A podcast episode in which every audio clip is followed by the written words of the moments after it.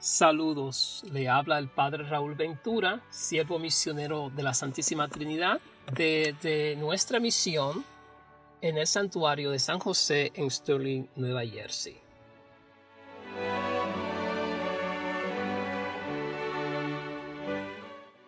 El Evangelio que contemplamos el día de hoy está tomado de Lucas capítulo 2, versículo 36 al 40. Estaba allí la profetisa Ana, hija de Fanuel, de la tribu de Aser. Era de edad avanzada, casada en su juventud. Había vivido con su marido siete años. Desde entonces había permanecido viuda y tenía ochenta y cuatro años. No se apartaba del templo, sirviendo noche y día con oraciones y ayunos se presentó en aquel momento, dando gracia a Dios y hablando del niño a cuantos esperaban la liberación de Jerusalén. Cumplido todos los preceptos de la ley del Señor, se volvieron a Galilea, a su ciudad de Nazaret. El niño crecía y se fortalecía llenándose de sabiduría, y el favor de Dios lo acompañaba palabra del Señor.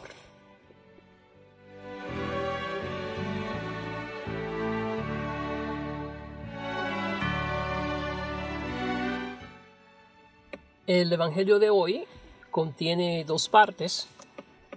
La primera es la alabanza de la profetisa Ana en el templo. hace una alabanza porque ha visto la salvación de Dios que ha llegado en este niño y lo proclama a todas las personas que se encuentran ahí. La segunda parte es la conclusión de la narración de la presentación del niño en el templo. María, José y el niño van de regreso a Nazaret. Contemplamos en este sexto día de la octava de Navidad estas dos escenas. Ana, una anciana representando los receptores de la antigua promesa, esta promesa de salvación, y que al ver la promesa cumplida en Jesús, puede decir al igual que Simeón, mis ojos han visto la salvación ahora puede dejar a tu sierva irse en paz. Esta salvación que ha sido prometida al pueblo de Israel desde la antigüedad ya se ha cumplido en la persona de este niño que ha sido presentado en el templo. Ana ve esto realizado y presenta su alabanza a Dios. Ella que ha estado esperando este momento, que ha estado sirviendo en ayuno y oración constante en el templo para poder algún día proclamar que la salvación prometida ha llegado y se ha hecho una realidad. Es esto también lo que contemplamos nosotros en esta octava de Navidad que esta salvación ya está presente en medio de nosotros y que somos invitados a vivirla en su plenitud, a experimentarla en nuestras vidas y en nuestro cotidiano vivir. En un segundo momento, contemplamos al niño que va creciendo en fortaleza, sabiduría y está gozando del favor de Dios.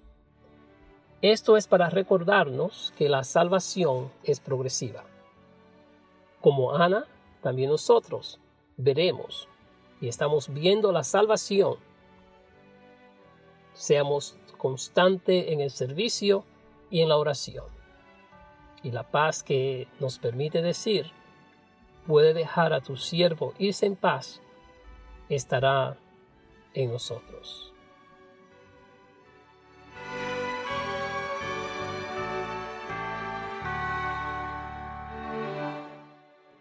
Que Dios que se encarnó en Jesús nos dé la fortaleza para poder ver esta salvación que se va manifestando, se va desarrollando en nuestra vida. Que podamos experimentar la paz que viene de Dios, que nos permite, con libertad de espíritu, decir, mis ojos han visto esta salvación y ahora puede dejar a tu siervo irse en paz.